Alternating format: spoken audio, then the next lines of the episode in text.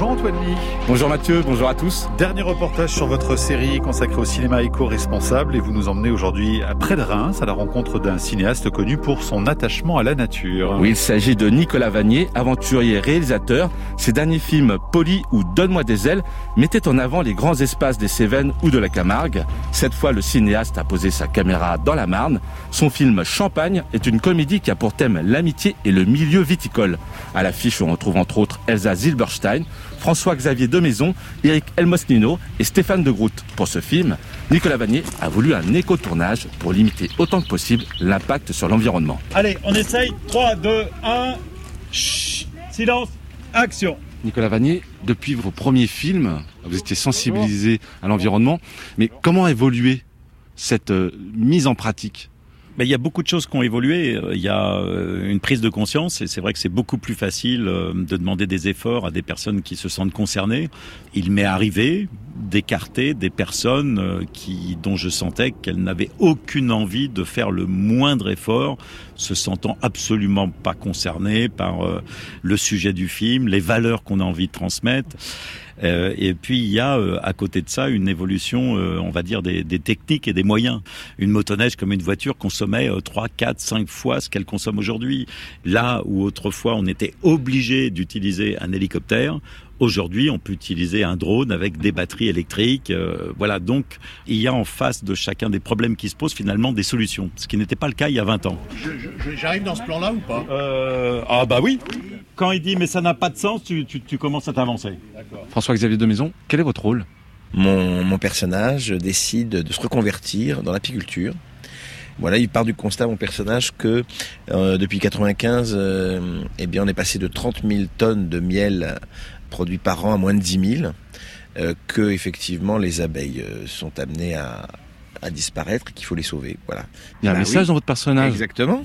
On accessoirise la voiture.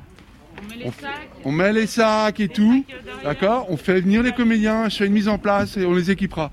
François-Xavier de Maison, est-ce que c'est facile de faire des concessions pour la nature lorsqu'on est comédien Peut-être avoir pris de mauvaises habitudes de confort, de luxe, est-ce que c'est moins confortable? On s'en aperçoit pas tant que ça, je trouve. Euh, c'est ça qui est étonnant, c'est qu'effectivement, on, on peut faire des petits efforts sans que ce soit une douleur. Petit détail, euh, voilà, euh, de confort, il y a les toilettes sèches. Pour tous les comédiens Euh, bah oui, pour tous les comédiens, pour toute l'équipe, pour tout le monde. Bah ça c'est relativement nouveau, oui. Des buffets, euh, je dirais, plus sur des céréales, sur des gâteaux, de- d'épicerie en vrac. Euh, voilà, c'est juste de l'organisation en fait, on s'aperçoit. Euh, trier les déchets, c'est juste de l'organisation. Là, vous êtes dans les cuisines de Plateau Reims. En fait, on a installé une, cuisine éphémère pour le tournage du film Champagne qui se déroule dans la région de Reims. Et vous, vous êtes le chef, Richard. Voilà, c'est ça. Quelles étaient les exigences de la production Dans la mesure du possible, essayer de, de manger du local. Pour que ça soit un circuit, quoi Ouais, c'est ça, complètement. Il y avait quoi euh, au menu, euh, Richard, aujourd'hui? On a au menu des lasagnes aux épinards bio de Courville.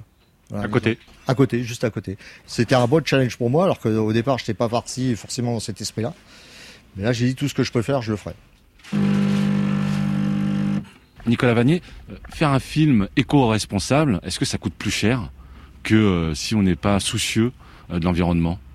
Définitivement, mais, mais de, de moins en moins. C'est la même, c'est ce qui se passe aussi dans, vous savez, les grandes entreprises qui aujourd'hui se rendent compte que si elles n'ont pas cette démarche-là, elles vont perdre des parts de marché. Et donc, il y a beaucoup de grandes entreprises qu'on n'ont strictement rien à cirer, rien à foutre de l'environnement et de la nature, mais qui se retrouvent contraintes de par la pression de devoir changer.